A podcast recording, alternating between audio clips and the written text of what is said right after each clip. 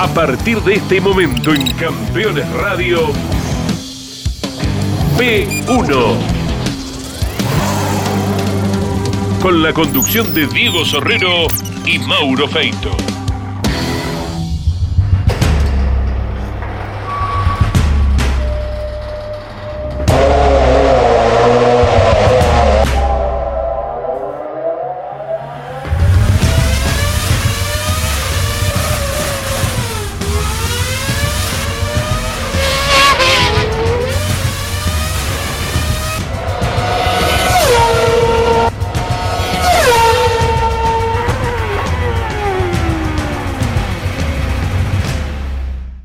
¿Qué tal amigos de P1? Estamos llegando al final de esta gran saga de René Sanata que sigue. Finalmente tuvo cinco capítulos porque es muy rica, muy extensa eh, y especialmente porque trabajamos sobre sus dos ejes de la pasión ambigua por el motociclismo y por el Em, automovilismo. Y como no podía ser de otra manera, que René se tenía que subir a todos los autos de carrera, eh, llegaremos a la etapa del turismo carretera, eh, cuando todo parecía que se empezaba a, esfumar su paso por las cuatro ruedas, con aquella situación por el en 1994, con esa polémica definición en Rafaela y que después siguió con, con otros autos en la, en la categoría. Ya en el 92 había tenido una experiencia con el Quilmes Plast, con dos carreras, después con un auto del Vasco Llanar en Rafaela, las dos horas, acompañándolo a Ramos en, la butaca, em, en, la butaca como piloto, lógicamente, de, dos pilotos esa clásica competencia,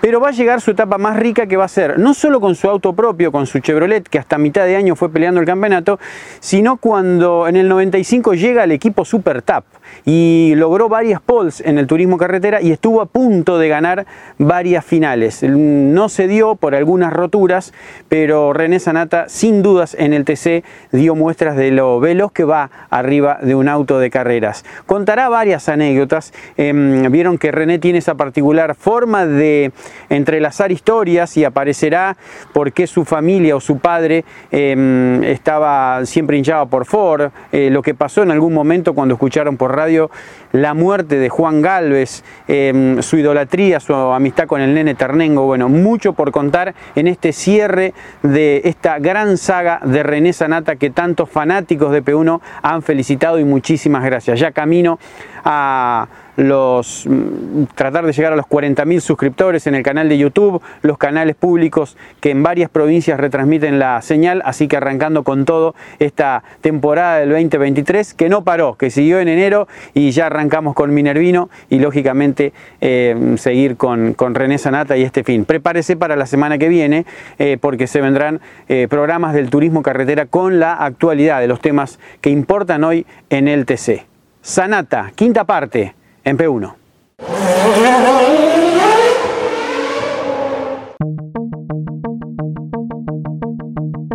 Mi llegada al TC en el 92 eh, me invitó a una carrera a gente de Quilmes Plus y no, no, no, el auto no andaban bien. Después fuimos a Mendoza, en otro día fuimos a Mendoza y mal, anduvimos mal, lento el auto. Bueno, quedó ahí.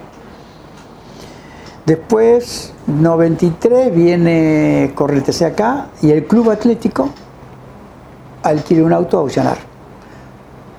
El Club Atlético, junto con Tito El Conte, que manejaba la categoría en su momento, y yo corro con la hija de Tito El Conte. Anduvimos medianamente bien. Bien. El 94 corro una carrera que me invita Lalo Ramos, ahí está una carrera con dos pilotos en Buenos Aires, que veníamos bien, y yo hago un error un error, no conocía el secreto, venía, lo usaba como TC2000, ¿viste? Y, bloqueé mucho atrás y rompí el diferencial atrás, o el eje mando, o la, el carda. Este, como que se me explicó y lo que, eh, lo que es lo que había pasado. Y bueno, eh, eso fue el 94. Y después me llama don Julio Nicesa, no recuerdo cómo fue llamado, sí recuerdo que yo me fui hasta allá, hasta Chivilcoy, a conocer a la gente, que esto y lo otro, y vamos a una prueba a Buenos Aires. Y ese día anduvo rapidísimo enseguida. Don Julio, siempre muy técnico también, muy observador. El auto era bueno, venía de correr con Tito Reta, después corrió el hijo unas carreras. El hijo conmigo no, siempre noté que no hubo una... Sí con Graciela, que era la, cosa. Aprendí mucho de Graciela con los números, con los relojes en su momento. Este, y debuté en la última carrera de ruta en Santa Teresita. Que venía el último paso, venía segundo. Viste que se pasaba por tanto tiempo el top, en el último top oficial, eh, yo estaba segundo. Y después pinché la goma.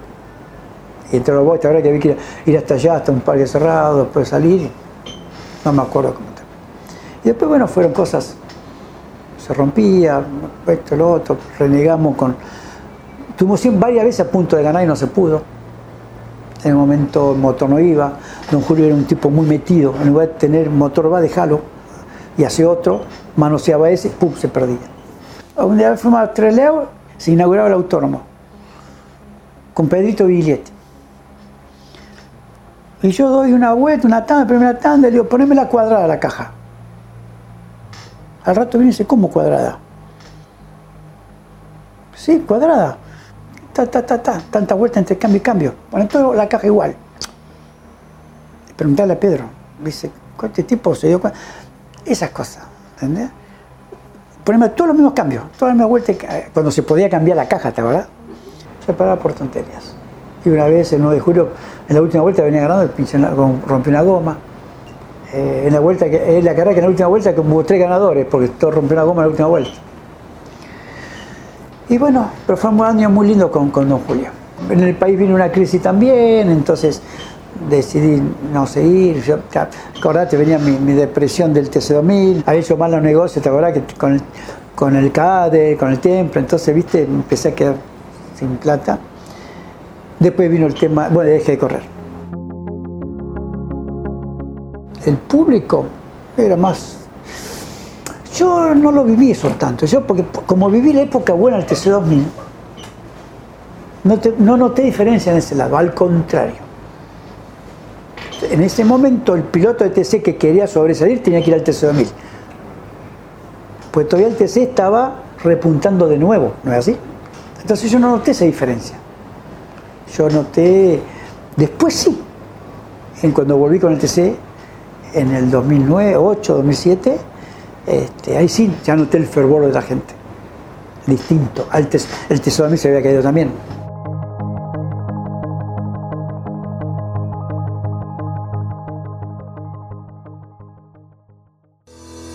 Si estás buscando un repuesto original o alternativo para tu vehículo importado, CBM Auto.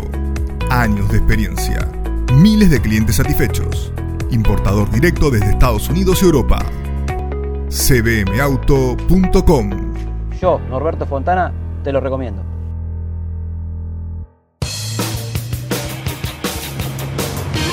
Había que hacer una pickup que tenga la fuerza de los que hacen.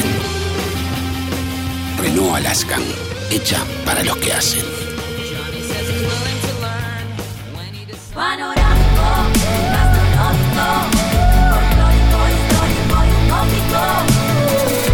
Córdoba siempre mágica.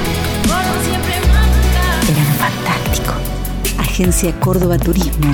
Gobierno de la provincia de Córdoba. Los jueves a las 23 en Campeones Radio, Campeones Íntimo, con la conducción de Nara Yoli. Una charla mano a mano para descubrir al hombre detrás del piloto. Campeones Íntimo, por Campeones Radio. Todo el automovilismo en un solo lugar.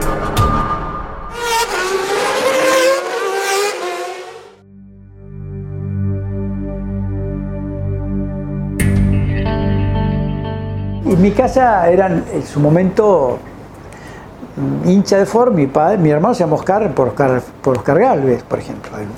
Hoy me dice mi mamá, Oscar por Oscar Galvez. Mi abuelo era vendedor de Ford Picasso, acá vendedor de autos Ford Picasso. Y, mi viejo, bueno, salimos todos simpatizantes de Ford. Y un día recuerdo que íbamos viajando en camión y mi viejo iba manejando sin chata, sin nada. Entonces yo iba así mirando por el, el vidrio trasero, mirando el, el cardan. Y me acuerdo que por radio escuché que había muerto Juan Galvez. Y él para y se pone a llorar. En la época, en esa época.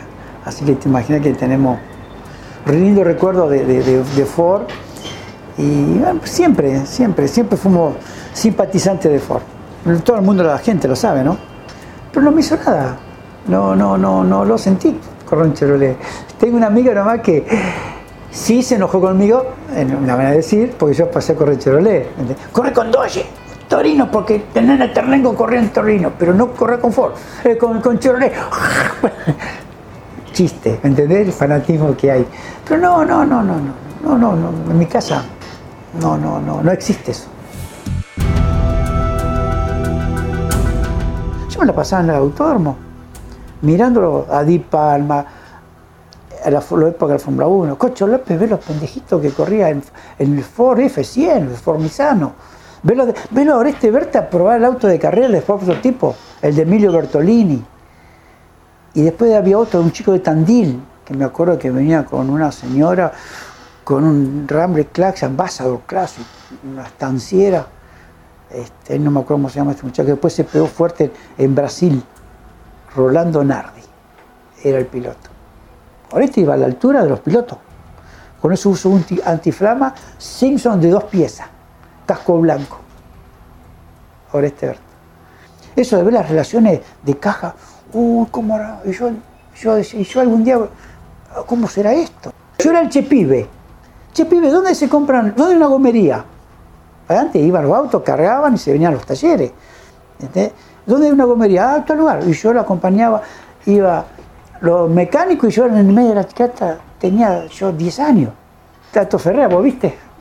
Cómo tuve la, la publicidad, la calcomanía del Tato Ferrer cuando le el auto a Nací Estefano. Entonces yo estaba ahí y le decía a Nací Estefano, eh, miren, mi papá está inválido. Claro, acordate que Andrea Bianini justo había tenido su accidente. Entonces estaba, mi papá tiene lo mismo que Andrea Bianini, si podía venir. Así lo conocí a Pascualini, a Lole, a, a Galbato. El día que Galbato acá venía todo lastimado, que rompió el vidrio, se le esta- estalló y él corriendo le pegó un puñete al vidrio para romperlo. Hoy abandonan. Le pegó un puñete, se lastimó todo y terminó la carrera. Esa noche vino con todas las manos ensangrentadas, eh, vendadas a verlo. ¿Entendés? Cuando vinieron de Indianápolis en el 71, yo estaba ahí. Me acuerdo, el turco nací Estefano, corría con un Falcon, motor Falcon. Entonces estaba frente a la Ford. Cacho Ruiz con el Numa, los dos prototipos. Che, ¿dónde se puede comprar sándwiches de milanesa? Ah, en la Nona Isabela. Y yo iba y lo. ¿Entendés?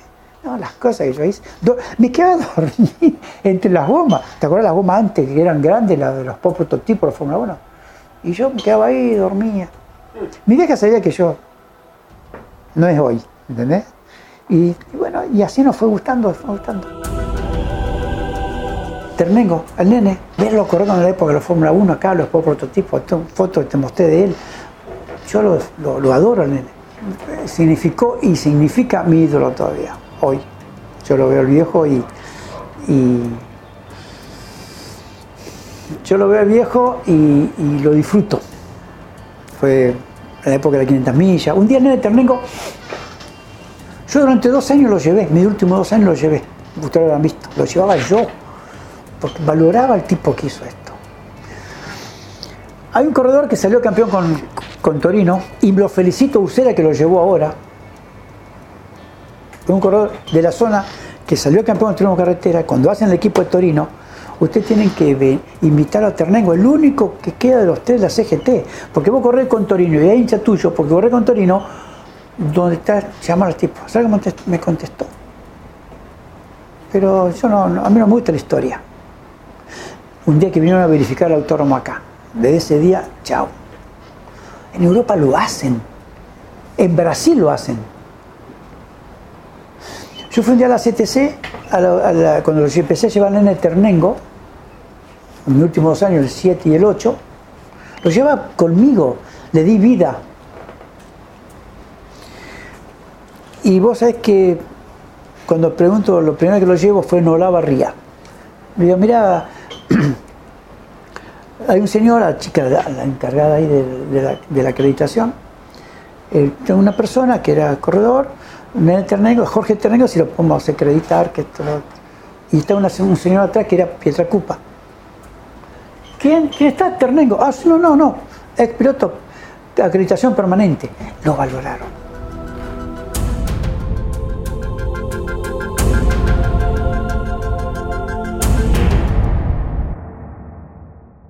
Si visitas Miami, no extrañes lo que dejas por unos días. Visita Las Acacias, el gourmet argentino. Productos argentinos y regionales. Las Acacias, un punto de encuentro en Doral. Encontranos en la 82, 00 Northwest y la 14 Street. Campeones.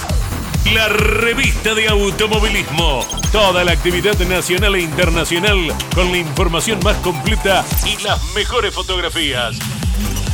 Campeones. Conseguila en formato digital los lunes posteriores a cada fecha de turismo carretera o los martes en todos los kioscos del país. Todos los viernes en Campeones Radio. Fórmula 3 Radio. Un programa dedicado íntegramente a la información de la Fórmula 13 Metropolitana, la categoría de monopostos más importante del automovilismo en Argentina. Fórmula 3 Radio.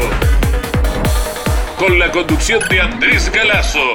Todos los viernes a las 15 en Campeones Radio.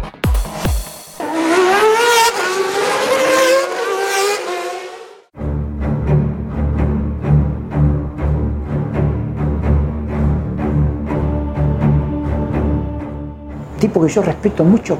Un día, Rubén Benavide, pobrecito. Observador. Yo aprendí un día. Un día, el 9 de julio, estábamos probando. El día que yo.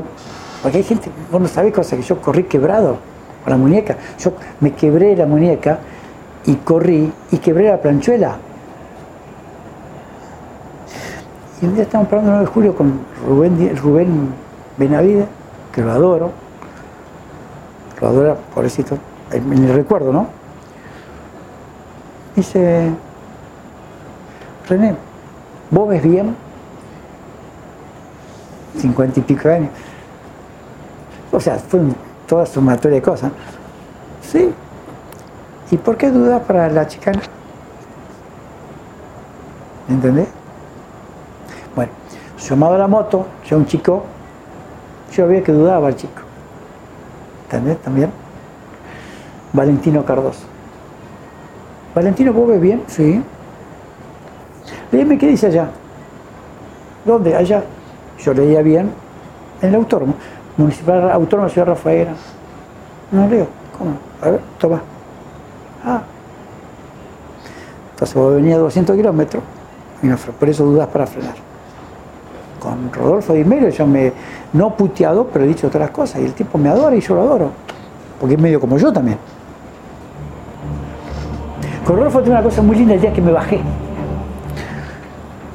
Estamos, la última carrera. TC, sábado a la tarde.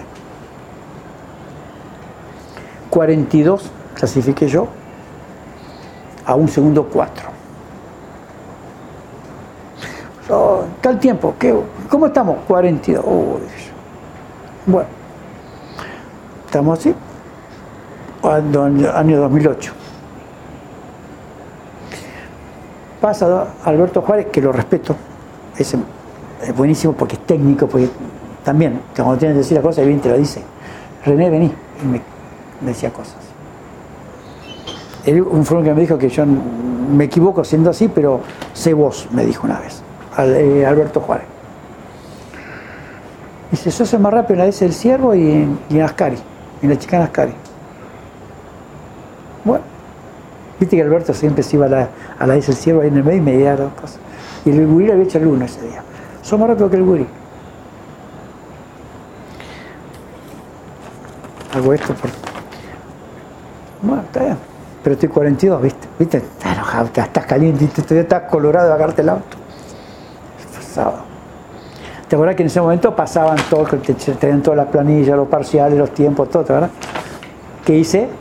Agarro la hoja de los parciales, el baúl del auto acá, Rodolfo sentado ahí atrás del auto, el auto me iba para allá por los boxes, eh, fibrón, ¿viste? Hermano?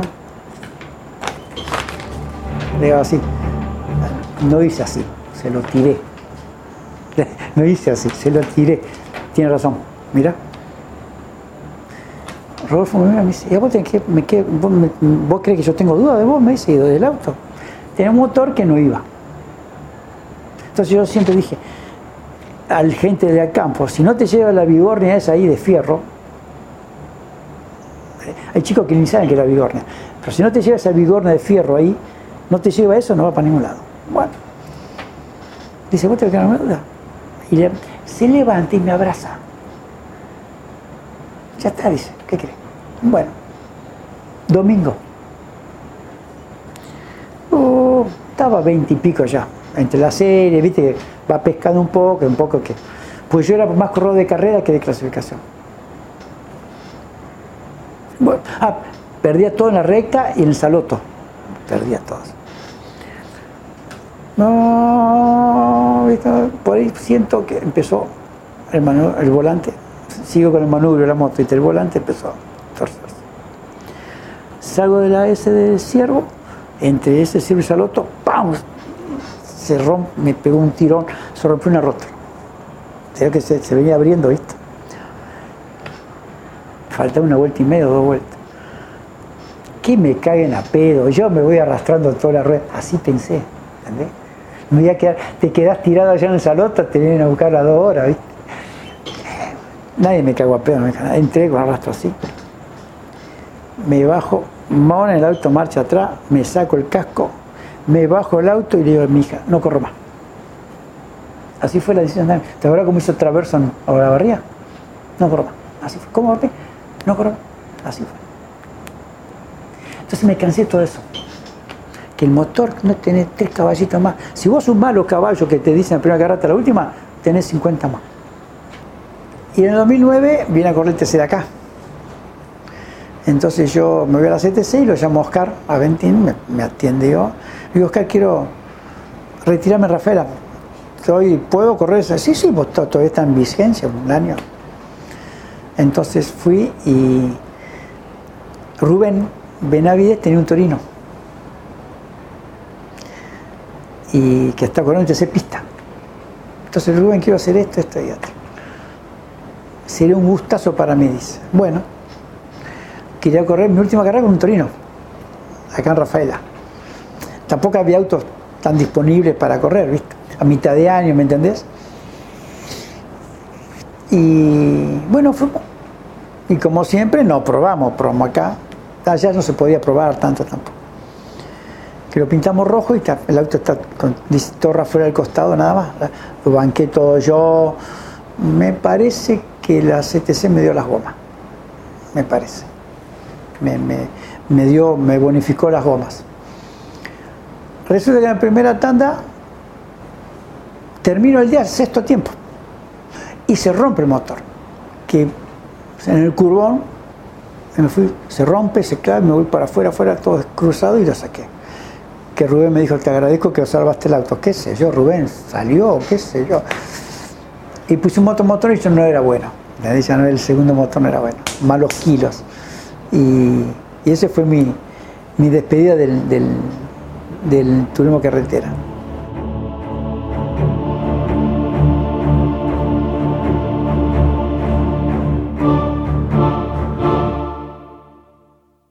Si tu misión es mejorar la rentabilidad de tu flota de transporte pesado o tu maquinaria agrícola, VM Racing es tu aliado perfecto. Optimización de inyección electrónica, soluciones inteligentes al servicio de la potencia y el torque de tu motor.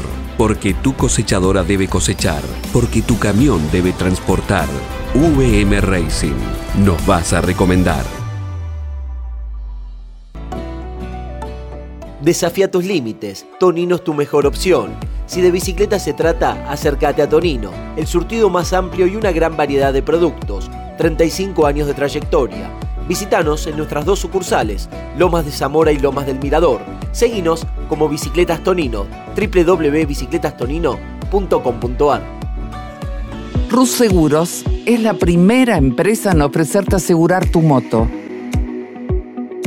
100% online y de la manera más simple. Rus Moto Cotiza, elegí la cobertura y contratá 100% online. En cualquier momento y en cualquier lugar. El seguro de tu moto al alcance de tu mano. Rus Moto de Rus Seguros. Asesorate con un productor o contrata en Rus Moto 100% online.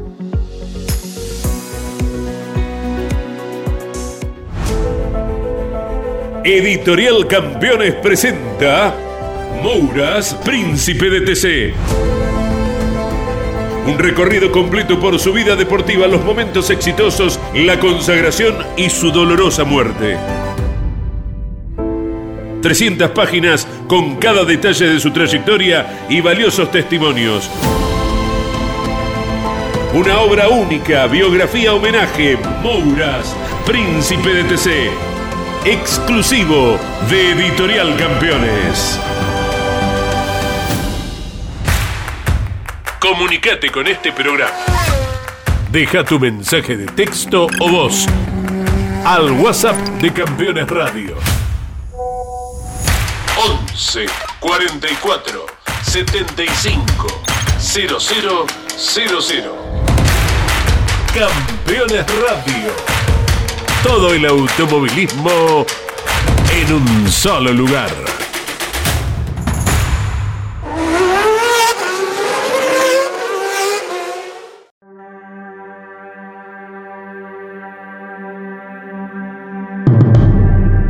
Me equivoqué un montón. ¿Arrepentí de algunas cosas? Sí. Confiar tanto en la gente. Que todavía hoy no lo cambié.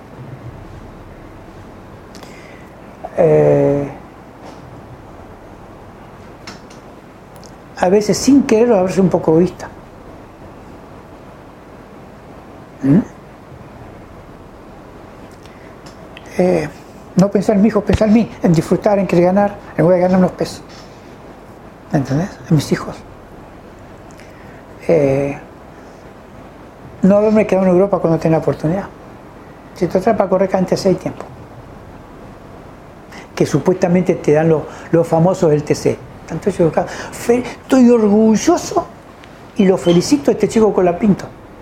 Bien, lo felicito al padre, al coach, que- bien. Yo soy los tipos que no hay peor gestión que la que no se hace. Hay muchas gestiones que yo no la hice. Bien por, bien por Canapino. Pero bien, lo felicito. Vio la oportunidad y lo tuvo. Perfecto. Perfecto. Para volver con un material tiene tiempo. Pero son distintos. Hoy, Agustín, lo hubiese tenido el padre, no se va. Porque se ha liado al padre. Por, por, por, por código, por orgullo. Porque Canapino, por, por, por- por Alberto.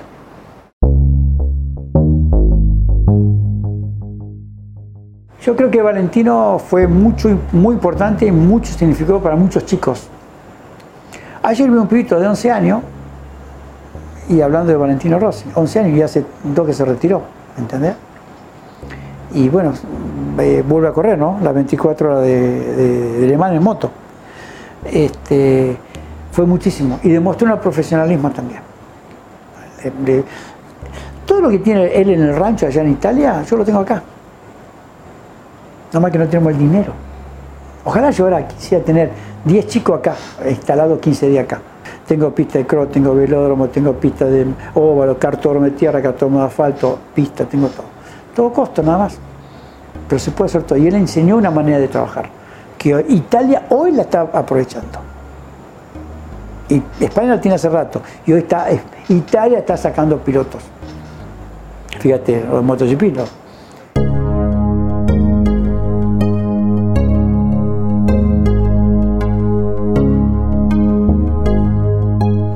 ¿Qué es motociclismo para un ser humano? Eh, es salud.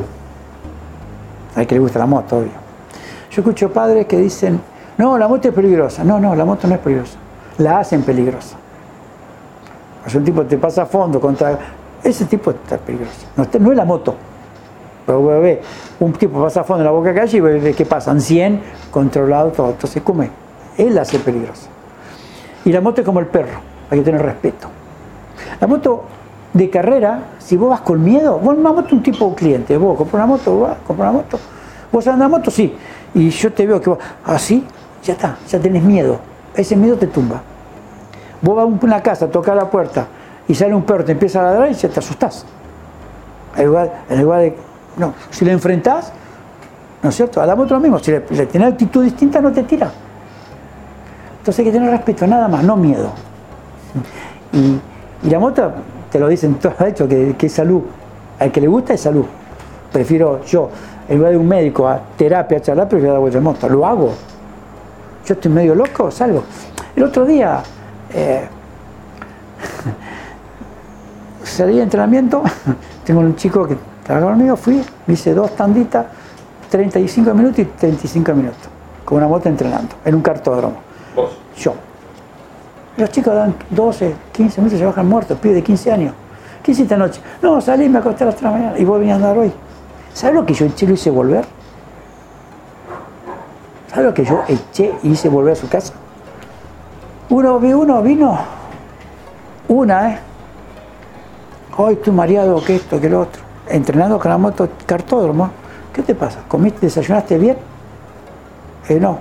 El padre, de los que quieren a favor mío, preguntarle por qué no, no comió bien. 23 años. ¿Por qué no comiste bien, no desayunaste bien? Y mi vieja no me trajo el desayuno a la cama. ¿Cómo? Andate a tu casa. Así, ¿eh? Perdí la, la- el cobrar, perdí. Andate a tu casa, hermano, ¿qué? ¿Te va a caer, te va a golpear? Y después me echa la culpa a mí, si sos vos que venís mal y no tenés los cosas, los testículos para levantarte a la 8 desayunar y esperar que tu mamá te. No, hermano, andate a tu casa. Para llegar a ser un gran profesional, hay que ser profesional siendo amateur. Y pero si no tengo plata, no, no, no, hermano. No. El otro día escuché un colombiano en el cruciquito que me gusta el ciclismo. El tipo dijo, yo no tengo, no sé qué voy a correr, pero yo sé que algún día va a aparecer, entonces me entreno igual. Y por supuesto, un día aparece y está. Porque capaz que está a la vuelta de la esquina la oportunidad. ¿eh? Hay chicos que andan rápido, no saben por qué.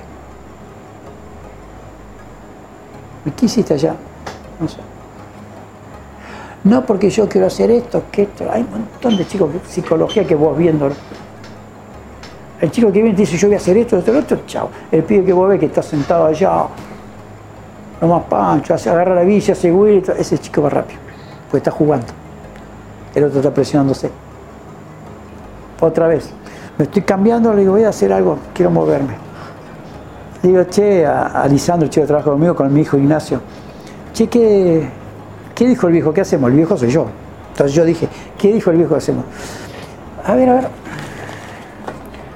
Una de 45. ¿Qué hijo de.? Así lo tomo. Y le hice una de 45, sin bajar una moto. ¿Me entendés? Es actitud.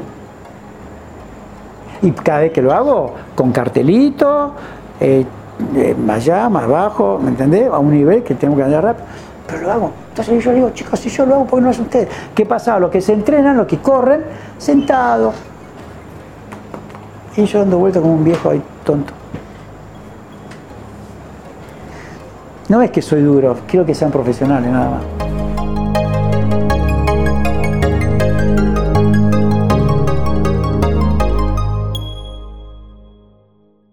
Y llegamos al final de esta muy linda historia de René Sanata que me, contó con, me, tocó contar desde ahí de Rafaela. Estuvimos prácticamente dos días grabándolo ahí René en su oficina, ahí en su taller, rodeado de motos, de pistones, de carburador, porque el hombre sabe muy bien eh, y mucho de, cómo desarmar un motor y de mecánica, bueno, especialmente también de lo que ha compartido con su hermano, ¿no? Una persona eh, realmente muy pero muy capacitada para saber qué tiene que hacer eh, una motocicleta técnicamente arriba de una pista de carreras.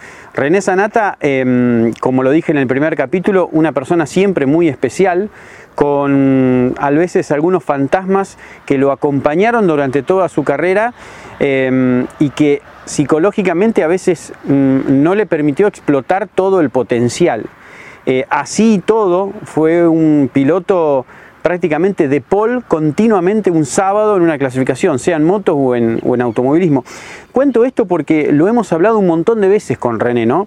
Eh, lo que es la psicología en un ser humano construido en deportista donde la máxima expresión eh, deportiva y humana tiene que estar a tope para, mm, para lograr un buen resultado. Y a veces hay tantas variables que influyen en eso que psicológicamente es duro de aguantar. Y aparecen los fantasmas eh, y a veces fantasmas eh, no reales, sino que nos creamos nosotros. Especialmente esto pasa con los tipos que son eh, líderes, que son distintos. Anata, sin dudas, ha sido un distinto arriba de una pista de carreras y me atrevo a decir que qué hubiese sido de René si hubiese nacido en Europa. No sé si por el automovilismo, lo digo por el motociclismo. ¿Por qué? Porque a veces le cuesta demostrar eh, o, mm, que sus consejos lleguen realmente a la memoria o a la sapiencia de un piloto joven que está aprendiendo o para educar a ese padre de cómo lo tiene que aconsejar al hijo. Eh, a veces es considerado un tipo duro Sanata como instructor de motociclismo, pero ¿qué hubiese pasado si Sanata se hubiese desempeñado en Europa? ¿no? Dejo esa pregunta porque siempre me, lógicamente eso ya no se va a dar, pero la verdad que hubiese estado eh, muy entretenido saberlo, ¿no? hasta dónde hubiese llegado, porque creo que tiene cosas europeas que a veces al latinoamericano le cuesta adoptar. Realmente una historia hermosa que queríamos contar eh, de René y que, bueno, el mandarle un abrazo grande a él y, a su madre, a toda su familia, por el tiempo ahí con el que estuvimos compartiendo. Abrazo gigante, eh, sé que no nos puede escuchar, pero como alguna vez lo dijimos de, Mauro ya Lombardo, sé que en algún momento lo hará. Eh, Titu Retavizcaya está pasando un momento complejo después de un accidente en un camino vecinal ahí cerca de Chacabuco, Baragado. Eh, y bueno, está en coma. eh, las últimas novedades de, de- su salud son buenas, que digamos se ha estabilizado, eh, ha tenido un grave accidente con un trauma fuerte en el cráneo. eh, y la está peleando, ¿no? Con esa fortaleza de siempre. Un abrazo gigante a Marcia, su mujer, que nos ayudó tanto en ese programa. El año pasado estuvimos con, con Urreta un día completo en, en Chacabuco. Un abrazo grande a, a Tomás, a su hijo, que están ahí a su lado. En, Junín, eh, una persona de, de las más queridas del automovilismo argentino, del ambiente. Amado, amado. Tito, bueno, pi- piloto del, auto de seguridad, del TC Moura, de las camionetas, si no mal recuerdo, también estaba ya todo el año pasado manejando el, el, el. Eh, una persona muy, muy eh, entrañable, muy querida, así que la mayor de las fuerzas desde aquí de P1 para que eh, se recupere y salga de este super mal trance que le está tocando vivir. ¿no? Qué, loco, el otro día hablaba con, familiares y la cantidad de accidentes graves que han tenido, y algunos han perdido la vida, pilotos, eh, fuera del ámbito de las carreras, ¿no? Cuando a veces, yo que a veces doy mm, ya hace muchos años charlas de seguridad vial en las escuelas y nos pregunta el automovilismo, ah, bueno, el automovilismo en las carreras de autos se ha logrado tal nivel de seguridad que es muy difícil realmente que hoy por hoy un piloto pasa, por supuesto, ¿no? Es un deporte súper de riesgo, pero que un piloto pierda la vida en un autódromo. Pero sí, lamentablemente, hay y una lista larga, lista larga de los accidentes que suceden en, la vía pública con un deportista como un, un- un piloto de autos de carrera, ¿no? Qué, qué loco que eso que, que realmente pase. Así que bueno, abrazo grande a toda la familia Urreta Vizcaya y con fe que todo va a salir bien. Abrazo grande, nos vemos la semana que viene con un programa de actualidad del turismo carretera.